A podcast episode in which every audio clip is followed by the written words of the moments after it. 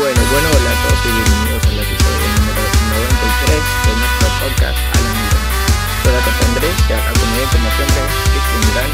Hoy vamos a hablar de unas novedades del Colo creo, de los partidos contra Miami y Chicago y también dar una previa al próximo partido contra Montreal. Así que vamos a empezar con este episodio. Cristian, ¿cómo andás? ¿Todo bien? Hola, hola, muy buen día para todos los seguidores. Esta semana se dan un tiempito para escucharnos y saber nuestras opiniones del equipo que más amamos, el Columbus Crew. Eso sí. Entonces, empezando con las novedades, la verdad no hay mucho para comentar. Eh, el Crew 2 ya ha clasificado para los playoffs en la Liga Reserva y va a ser eh, la sede número uno. Entonces, eso quiere decir que vamos a tener eh, partido de los playoffs acá en casa para el Crew 2, el equipo de reserva. Y bueno, aproximadamente van a salir todos los detalles acerca de eso. Y también, bueno, eh, como no hay mucho, voy a mencionar también que los abonos y todo para el año que viene ya está en camino. Así que vos que estás escuchando, si te interesa ser socio, ser abonado, lo que sea, Ahí está toda la información en la página oficial del Colombo Creo, el equipo que más amamos. Eh, eso fue todo. Eh, yo no vi nada más eh, esta semana, así que vamos a hablar de una acerca de los dos partidos, comenzando con el primero, que fue Colombo Creo contra Inter Miami, que se jugó el día 31 de agosto a las 7 y media de la noche.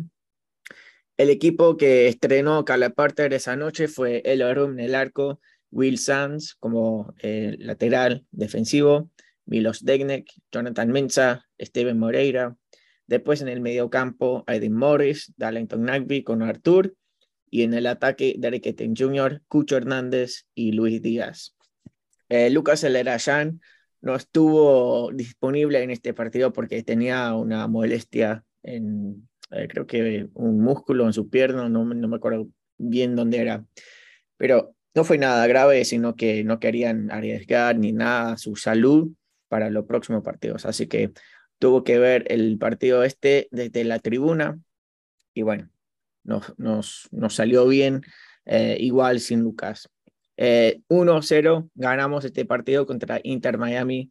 El único gol cayó al minuto 64, un golazo de Luis Díaz asistencia de Esteban Moreira y así terminó 1-0. Hicimos tres cambios en el eh, segundo tiempo.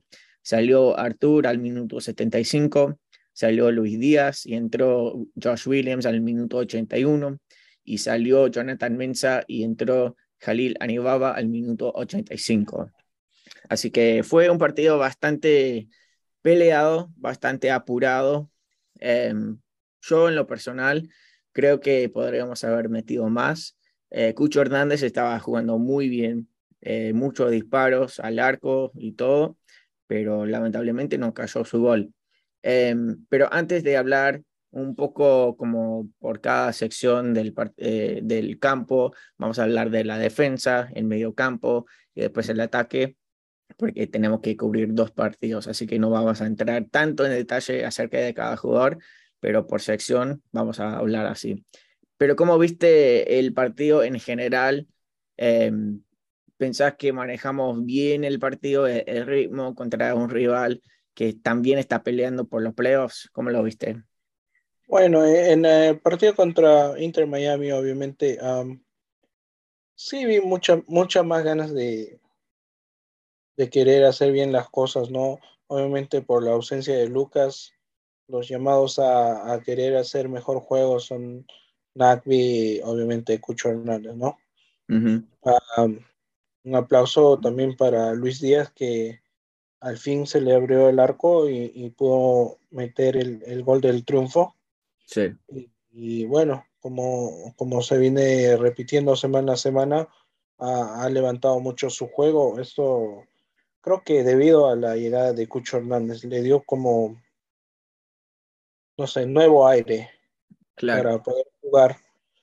Ah, y se está convirtiendo en, una pieza muy clave, ¿no? En su, en su banda. Sí, sí, exactamente. Em, vamos a hablar un poco en detalle ah, de, cada posesión.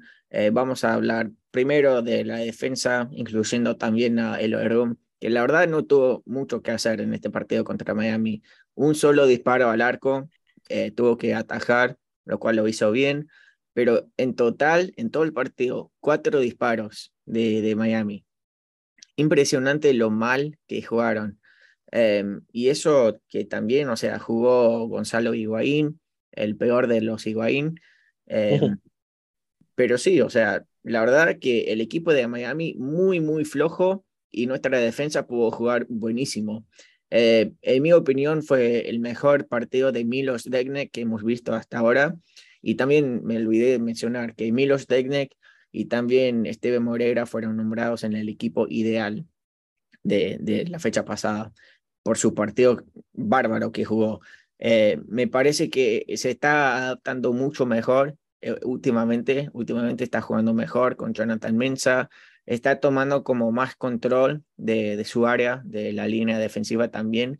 Y yo me doy cuenta que se está acomodando también, o sea, no, no se siente tan, tanta presión Em, eh, y bueno, hablamos eh, la, otra vez acerca de sus comentarios, de que ve todos los partidos como un partido más, o, sea, cómo vivió el clásico acá, eh, con sus comentarios y todo eso, está bien, o sea, e, es, su opinión y en cierta cosa tiene razón, pero su manera de jugar cada partido con tranquilidad, con la calma, lo, que tiene, me gusta mucho.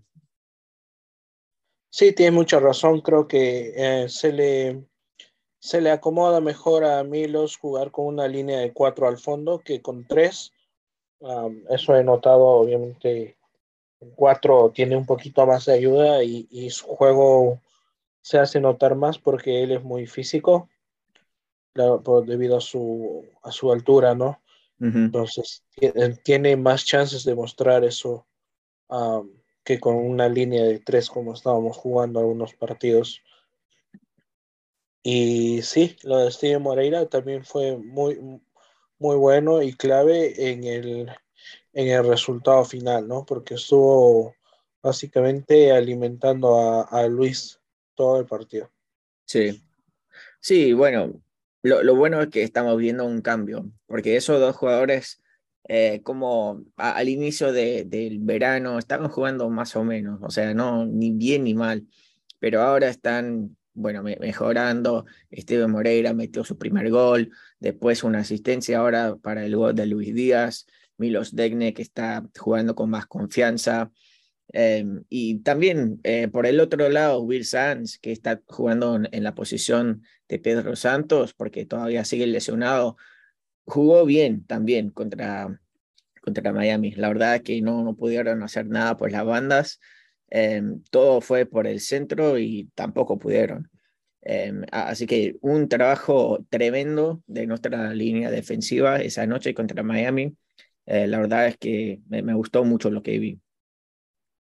Sí, exacto. Como creo que la um, táctica de Inter Miami fue venir a no, a no perder no, no, no, les resultó, pero también ah, se tiraron atrás, ¿no? Eso no, no nos favorece muchas veces, como hemos visto. Claro. Y eso que también Miami tuvo que jugar sin su enganche. Eh, Pozuelo no pudo jugar por eh, suspensión, así que por ahí también eh, entraron al partido un poco dolido. Sí. Después en el mediocampo eh, vimos la línea de tres que hemos visto antes con Aiden Morris, Darlington Nagby y Arthur. Em, en la temporada, bueno, en esta temporada, pero antes, eh, hace unos meses, cuando vimos también esa línea, me gustó mucho más antes, porque ahora, no sé, eh, el tema de Arthur, me, me, queda como un poco incómodo, porque obviamente como jugador, como persona, lo quiero. O sea, es un, es un buen tipo, eh, buen compañero, parece que todo el mundo eh, le, le, cae bien y todo. Pero últimamente, desde que ha vuelto de su lesión, no es el mismo jugador. No sé si tiene miedo de lesionarse de nuevo y por eso no está jugando al 100% ni nada, pero no, no es el mismo Artur que vimos hace meses o ni, bueno, en otras temporadas tampoco. Em, si vamos a jugar una línea de tres como jugamos esa noche, si por A, B o C no puede jugar Lucas, prefiero poner a, no sé, Ibekeme, que también eh, tuvo que entrar a jugar 15 minutos porque Artur, eh, no, no sé si se lesionó muy mal, pero salió lesionado, una molestia. Pero yo, yo me pregunté en ese momento, cuando vi a Artur salir con una lesión, ¿por qué lo estamos apurando? ¿Por qué estamos eh, empujando a que juegue? Eh, porque no, no está jugando, no, no, no está rompiéndola cada semana y, oh, no, no, podemos, tenemos que poner a Artur sí o sí, si no perdemos. No es el caso ese.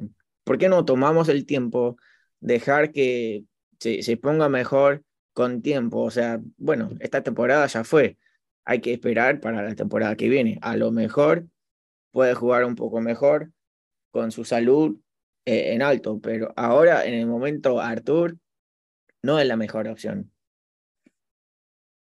Sí, este, claramente el fútbol de Artur no ha sido lo mejor esta, esta temporada que estaba marcando su retorno, ¿no?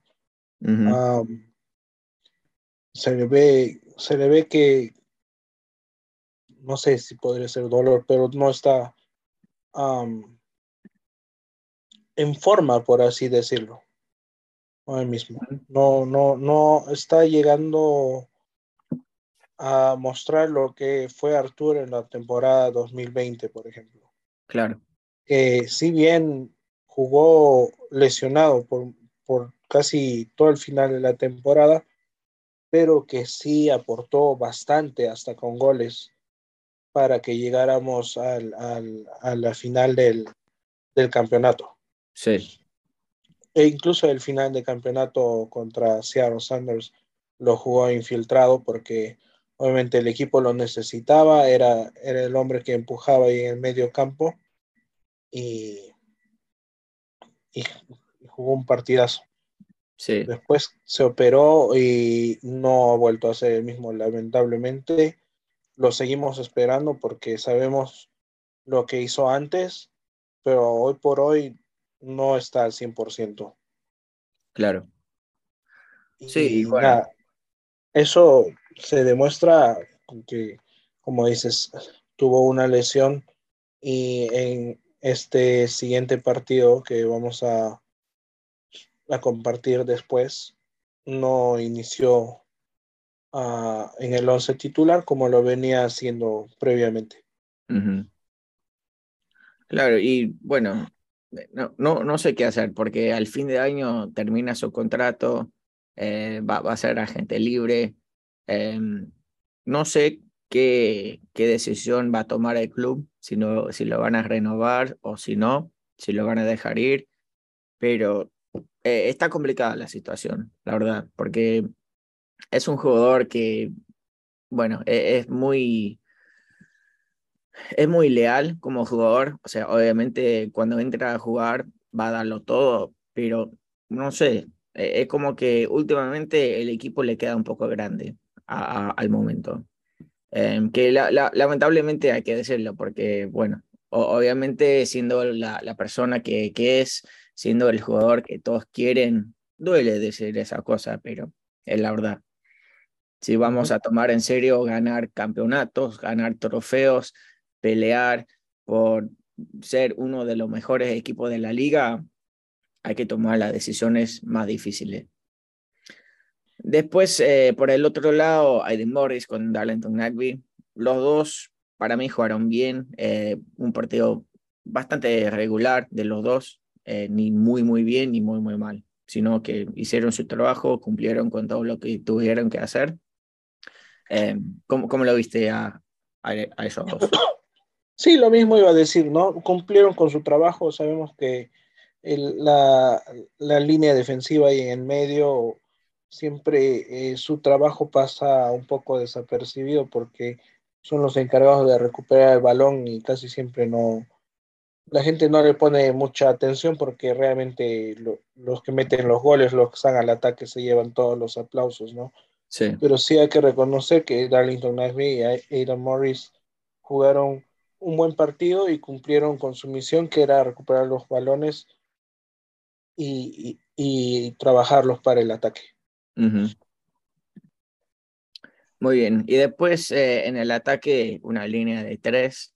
Em, dos volantes, obviamente, como siempre, Derek Etting Jr. y Luis Díaz. Después escucho como delantero. ¿Cómo viste el ataque?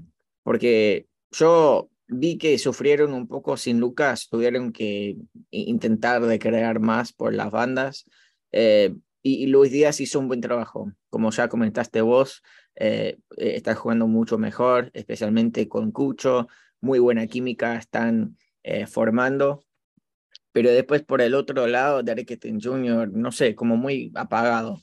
Em, y, bueno, vimos que cuando entró de suplente, entró con todo, entró con fuego, pero después siendo titular es como que, no, no, no sé, no, no quiero decir que está andando lento ni nada, porque bueno, e, el esfuerzo está ahí, pero no sé, eh, lo, veo a Etten Jr. muy irregular últimamente. Pero lo bueno es que por el otro lado, Luis Díaz cada partido parece que está mejorando un poco más. Y vimos eso con el gol que cayó al minuto 64. Eh, y bueno, tuvo varias oportunidades eh, a gol, Luis Díaz. Eh, Cucho Hernández también contra, contra Miami. Y bueno, la verdad es que jugamos bien en el ataque, sino que mala suerte que no pudimos anotar más. Pero la, la intención, la intensidad estuvo ahí. ¿Cómo lo viste?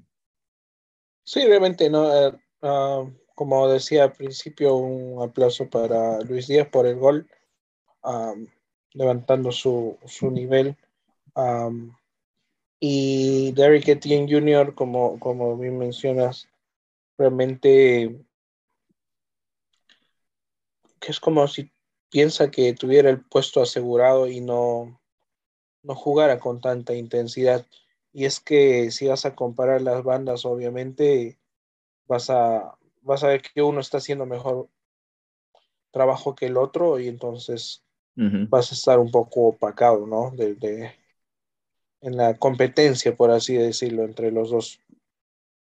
Ah, y e, el Cucho siempre intentando, esta vez no, no se le abrió el arco, pero podemos ver que es un jugador muy muy marcado por las defensas de los otros equipos. Claro. es así un poco como también se le abre el, el, arco a Luis Díaz porque queda solo por el lado y los defensas obviamente no saben si marcar más a Luis Díaz o al Cucho. El Cucho a la marca donde vaya realmente con el equipo que sea porque su categoría está, ¿no? Ya saben los otros equipos qué es lo que puede entregar. Entonces eso le favorece mucho a Luis Díaz. Sí. Y también debería ser así con Derrick Henry Jr., pero lamentablemente, no sé, como que creo que su juego bajó un poco después de la llegada de Cucho. Así como ayudó a Luis Díaz, creo que a Derrick Henry Jr. no le, no le quedó muy bien.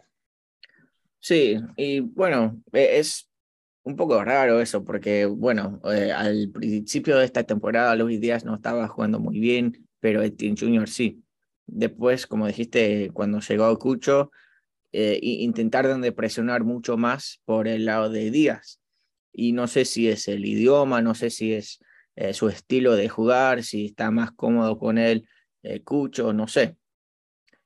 Pero sí, o sea, yo también me di cuenta de ese cambio y no sé qué tendría que, que, hacer para la temporada que viene o para lo que falta en esta temporada, porque todavía tenemos chance y bueno, eh, estamos ahí eh, sobre la línea de los playoffs, así que hay que arreglar las cosas. Muy bien. Eh, ¿Algo más querés rescatar de este partido antes de hablar del partido contra Chicago? No, la verdad es que no. creo que las cosas funcionaron bien para el profe Porter en este, en este partido, por así decirlo, ¿no? Sí. Ah, vimos que hizo algunos cambios, pero ninguno realmente grande. cambios nomás para darle aire a los jugadores que iban a salir, ¿no? Pero realmente ningún cambio importante, tampoco que hay algo que ayudara al, al resultado final. Claro.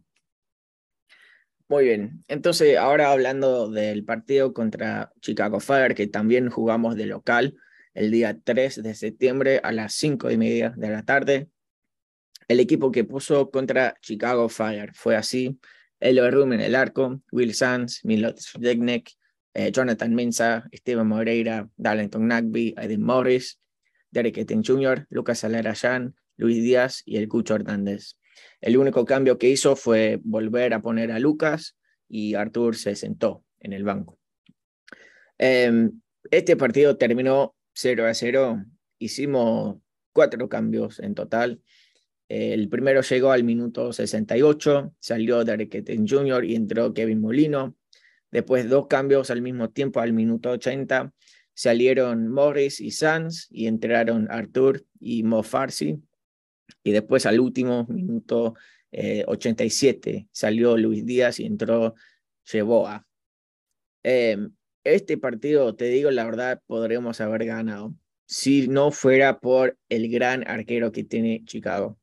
Y por, por esa razón eh, es porque se va para el Chelsea eh, la temporada que viene. Ese Gaga Slolina o Slonina juega impresionante. Eh, un, arquerazo. En este partido atajó siete, nueve pelotas en total. Y eso que nosotros tuvimos 25 disparos en, todo el partido. O sea, estábamos llegando, llegando y llegando, pero el gol no cayó porque tenían ese tremendo arquero.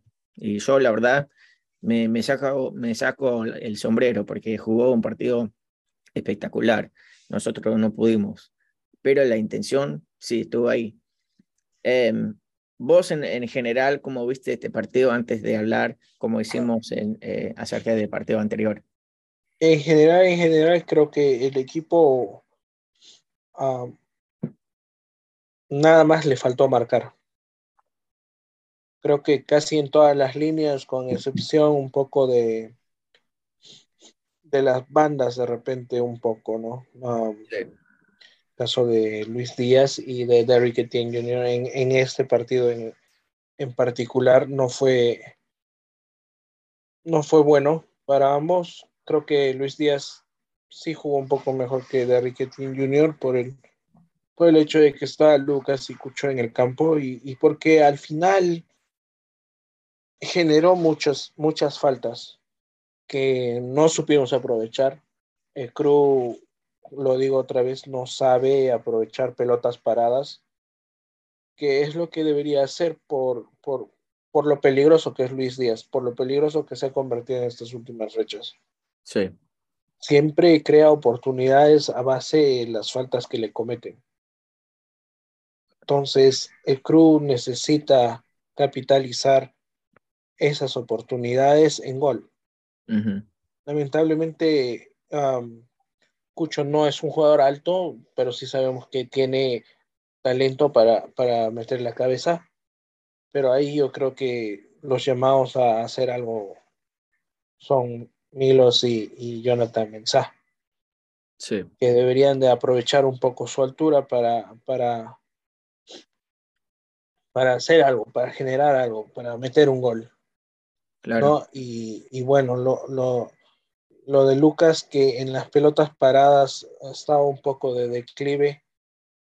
Realmente sí lo vi tirar de fuera del área, lo que nos tenía acostumbrados y muy buenos balones, como dijiste, el, el portero de Chicago es un, es un es jovencísimo, pero es muy talentoso en lo que hace y, y ese fue la clave del partido. Eso fue para mí de repente hasta el jugador del partido. Sí, sí, yo opino lo mismo. Muchos, muchos balones, ¿no? Era imposible, como dices, nueve salvadas. Sí. Es, es, bastante. Le quitó pelotas de gol a Cucho y a, y a Lucas, pero que de repente con otro portero hubiesen entrado. Claro, sí. O, o sea, yo creo que si fuera otro arquero hubiéramos ganado este partido como 3 a 0, porque estuvo, eh, estuvimos presionando tan bien. Em, y bueno, la, la mala suerte no, no llegó porque no, no pudimos anotar. Pero me gustó mucho el estilo de jugar que mostraron. Eh, lamentablemente no pudieron jugar tan rápido para ganarle al, eh, al arquero, pero la, me, me, me, gustó mucho eh, el estilo y cómo movieron la pelota. Sí, bueno, uh, las estadísticas generales de todo el partido nos van a contar que el Cruz tuvo dominancia del balón de 62% contra 38% de, de Chicago, que es una locura. Obviamente puedes notar que nos parquearon el bus sí. atrás. Los defensas también de Chicago se portaron muy bien, contribuyeron a lo que su arquero estaba, estaba atajando, ¿no? Mm. Y como decía, bueno, el, los defensas contribuyeron mucho con, con, la defensa de su equipo también. Se llevaron puntajes altos, más de promedio para un, un, un defensa, que hicieron un buen juego, como dije, con, con, el golero. Así que el juego a ellos les salió redondo realmente. Sí. Lo, lo único mal de este partido, que fue para mí lo, lo que más me molestó, más que no anotar, fue el arbitraje de este partido. Fue malísimo. O sea, la manera de gastar tiempo tirado en el piso que tuvo Chicago, horrible. Eh, y, y, el árbitro lo, lo, comió todo. O sea, cada vez que un jugador de Chicago se tiró, se quedó en el piso como dos, tres minutos, gastando tiempo nomás. Y era más obvio.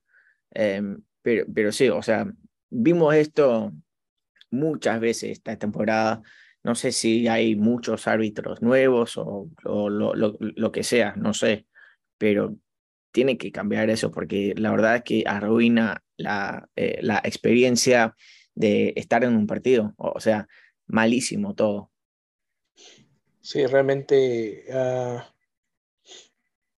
el árbitro también, no, sí, sí, el resultado fue lo que fue gracias a la entrega de, del golero de, de, Chicago, pero para ser cierto también el, el, árbitro pudo haber hecho un mejor trabajo. Uh -huh. Muy bien, entonces eh, rápidamente vamos a hablar de cada posesión, como hicimos con el partido de Miami. Eh, la línea defensiva en este partido y también el room, eh, obviamente un gran trabajo, no recibieron ningún gol en este partido. Fue el partido, eh, bueno, el segundo partido consecutivo sin recibir gol.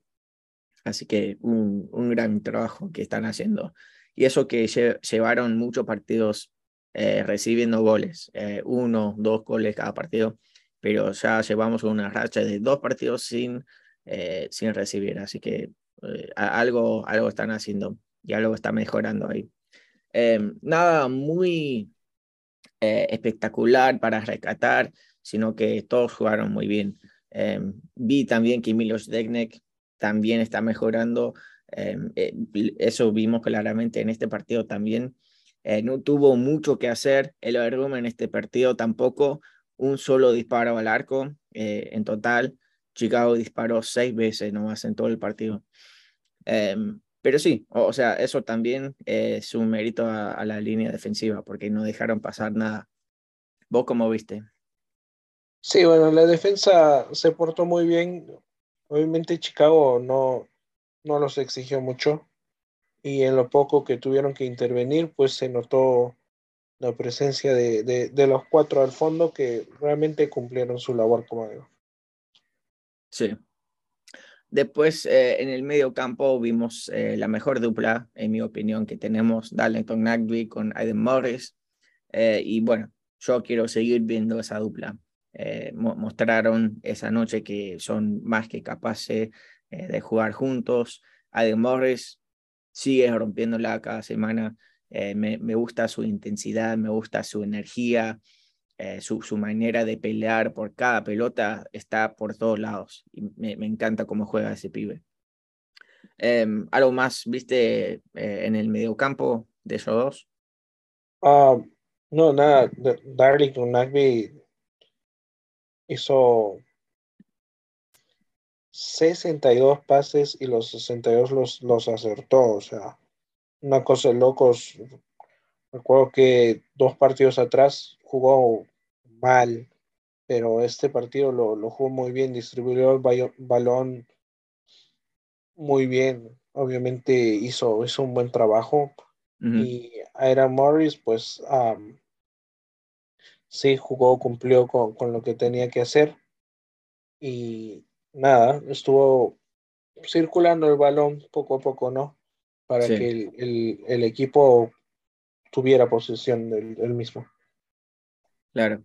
Y esa estadística de Nagby, no equivocarse en ningún pase, nadie está hablando de eso porque no, no tiene acostumbrado a ese tipo de partido, porque juega tan bien todo el tiempo, siempre tiene buenos números con los pases y todo, pero la verdad es que es impresionante lo, lo que hace Nagby.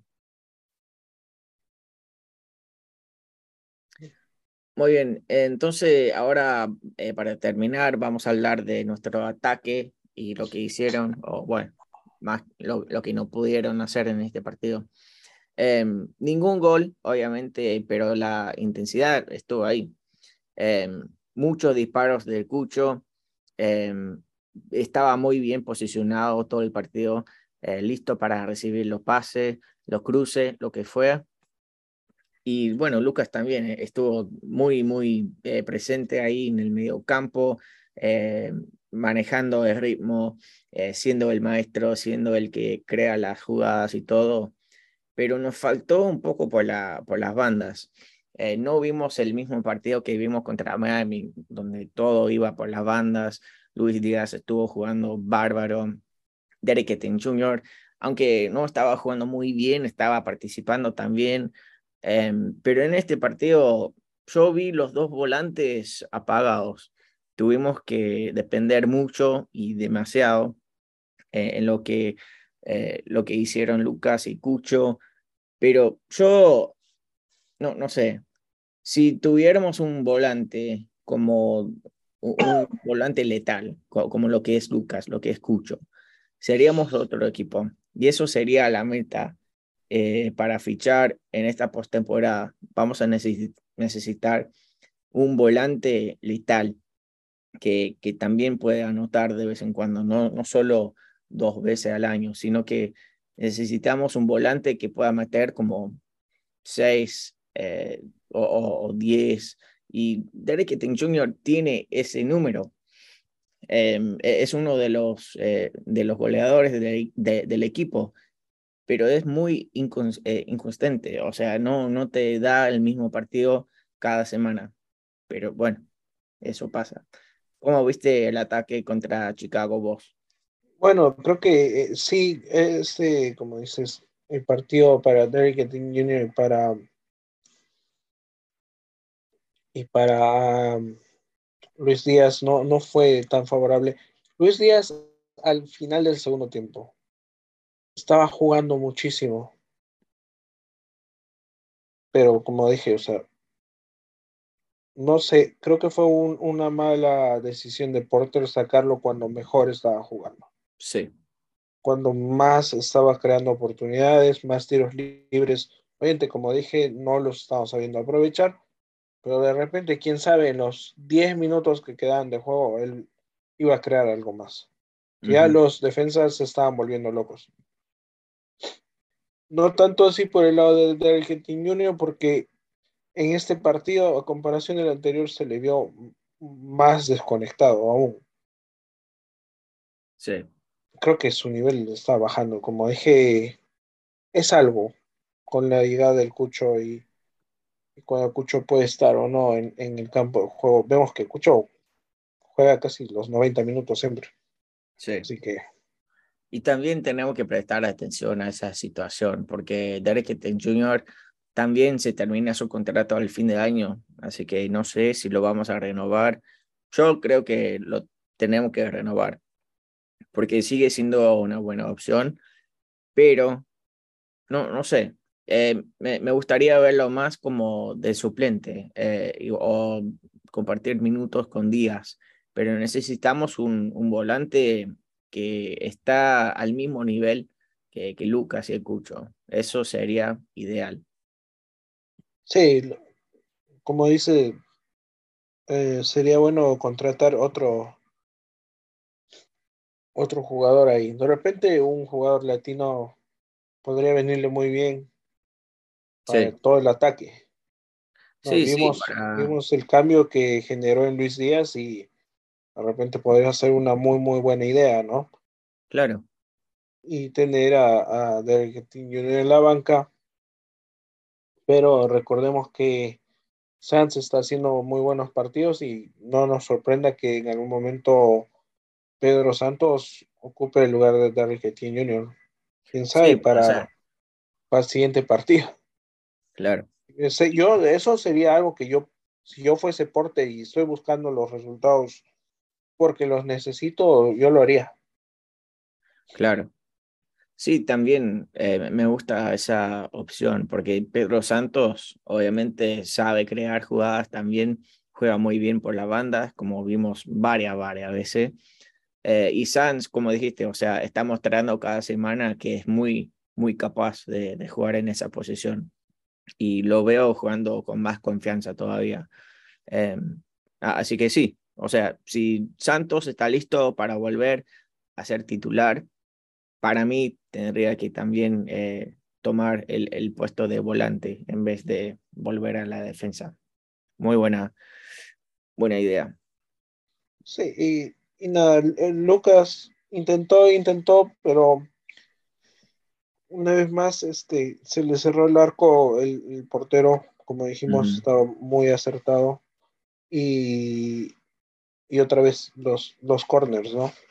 Que partido a partido realmente que no están saliendo las cosas. Y a Porter debería haber ingeniado otra manera de jugar los corners porque no estamos produciendo nada. Es como entregarle el balón al, rival, realmente. es, es, como perder la posición del balón de la manera más tonta del mundo. Sí. Sí, porque cada vez pasa lo mismo. O sea, el equipo rival sabe exactamente lo que vamos a hacer. Hasta yo lo sé.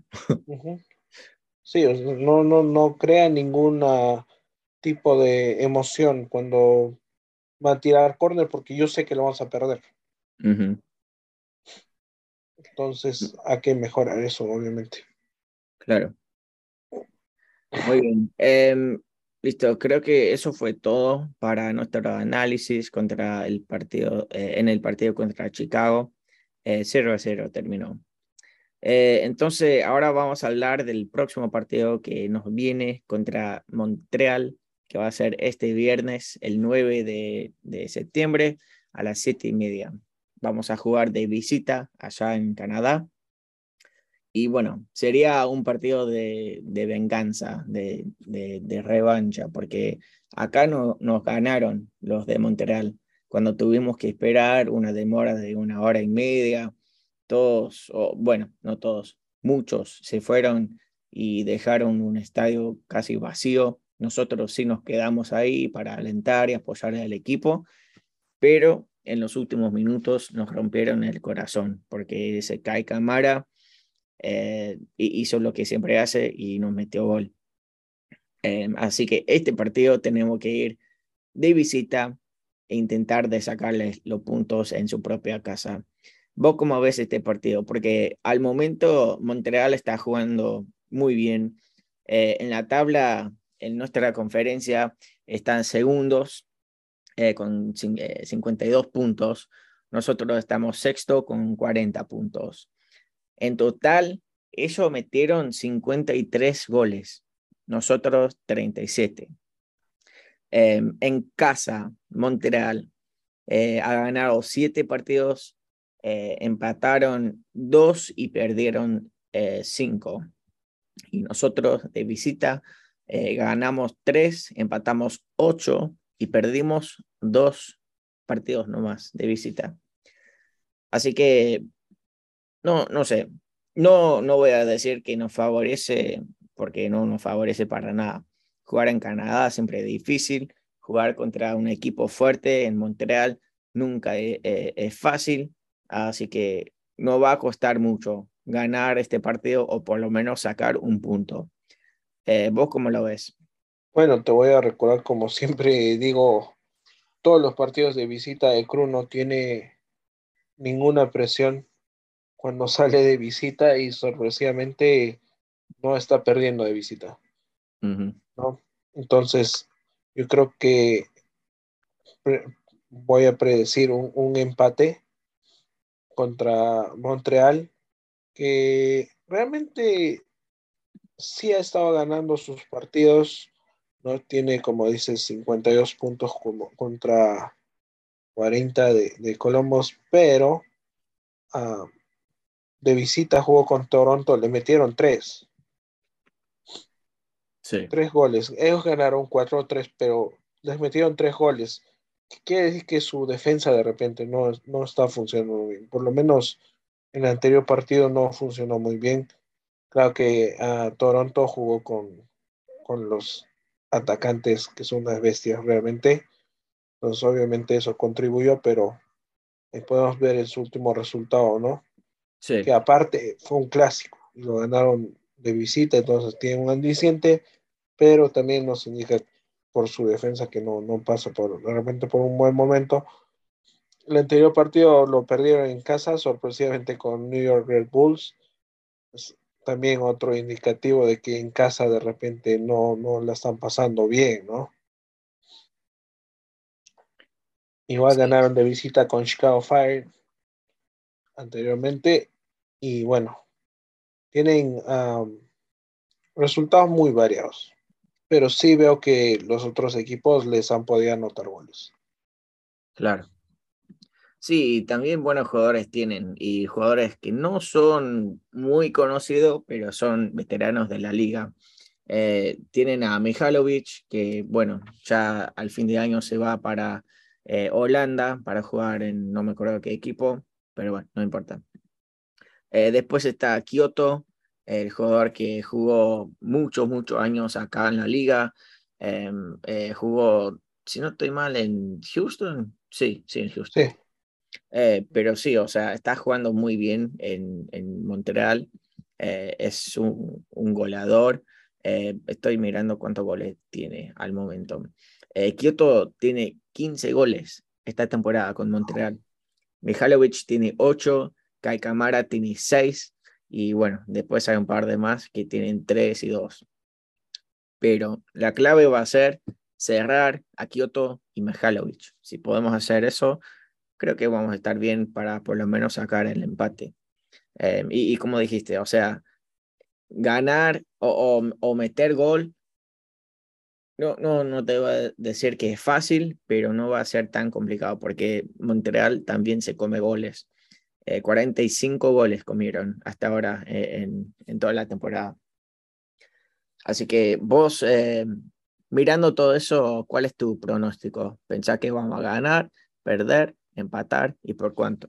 Como dije, yo creo que voy, voy para el empate. Vamos a jugar para. Vamos a empatar. ¿Con goles o sin goles? Yo creo que un, un 2 a 2. 2-2. Vale. Sí. Yo. Ah, ¿qué, ¿qué, voy a decir? Yo voy a ser optimista. Creo que voy, va, vamos a ganar. No por mucho, vamos a ganar 2-1. Vamos a, a, sacar los puntos que nos sacaron acá. Eh, muy bueno. Recuperar nuestros puntitos. Sí, sí, eso. Muy bien. Eh, eso para mí fue todo. ¿Vos tenés algo más para agregar antes de terminar? No, la verdad que no. Desear lo mejor a los muchachos, invitar a la gente que quiera ir al estadio a mirar el partido, lo van a tener en la, en la plaza y en el bar, va a haber food trucks, va a haber gente cantando y todo eso. Así que si quieren pasar un buen rato, acérquense ahí. Creo que pueden pedir unos tickets gratis en, en la, por medio de Ticketmaster. Sí. Y nada, a pasarla bien y otra vez para reiterar el, la invitación para que nos acompañen el partido local que se viene contra Portland Timbers, que es el, el domingo, ¿verdad? Sí, el domingo día 18 a la una de la tarde. A la una de la tarde, muy buen horario para ser domingo. Va temprano al, estadio, se regresa temprano. Es hasta la noche como, como ya pasó antes. Y, bueno, eh, vamos a celebrar la noche hispana con todos nuestros amigos y amigas de Guardia 96 que siempre lo pasamos muy bonito eso sí. Así que nada, eh, a vos que estás escuchando, muchas gracias por estar con nosotros y gracias por todo el apoyo. Eh, te pido por favor compartir este episodio o el podcast en general con tus amigos amantes del Colombo Crew o el fútbol en general, porque queremos seguir creciendo. Nos vemos muy muy pronto, que tengan todos una linda semana y como siempre, vamos Colombo.